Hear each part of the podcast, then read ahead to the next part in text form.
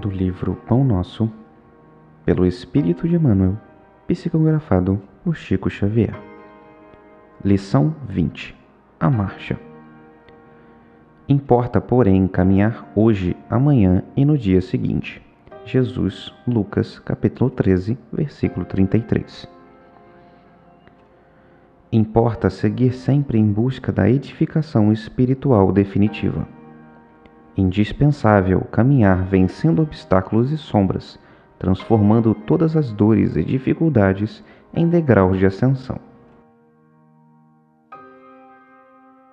Traçando seu programa, referia-se Jesus à marcha na direção de Jerusalém, onde o esperava a derradeira glorificação pelo martírio. Podemos aplicar, porém, o ensinamento às nossas experiências incessantes no roteiro da Jerusalém de nossos testemunhos redentores. É imprescindível, todavia, esclarecer a característica dessa jornada para a aquisição dos bens eternos. Acreditam muitos que caminhar é invadir as situações de evidência no mundo, conquistando posições de destaque transitório ou trazendo as mais vastas expressões financeiras ao círculo pessoal.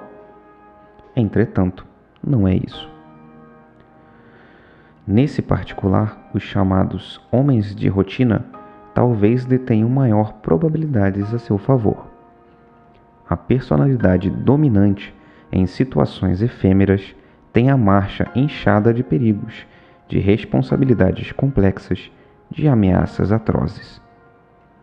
A sensação de altura aumenta a sensação da queda. É preciso caminhar sempre, mas a jornada compete ao espírito eterno no terreno das conquistas interiores.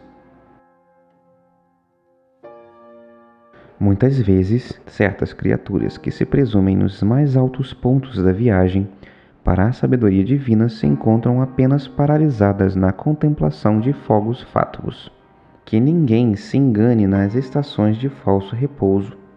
Importa trabalhar, conhecer-se, iluminar-se e atender ao Cristo diariamente.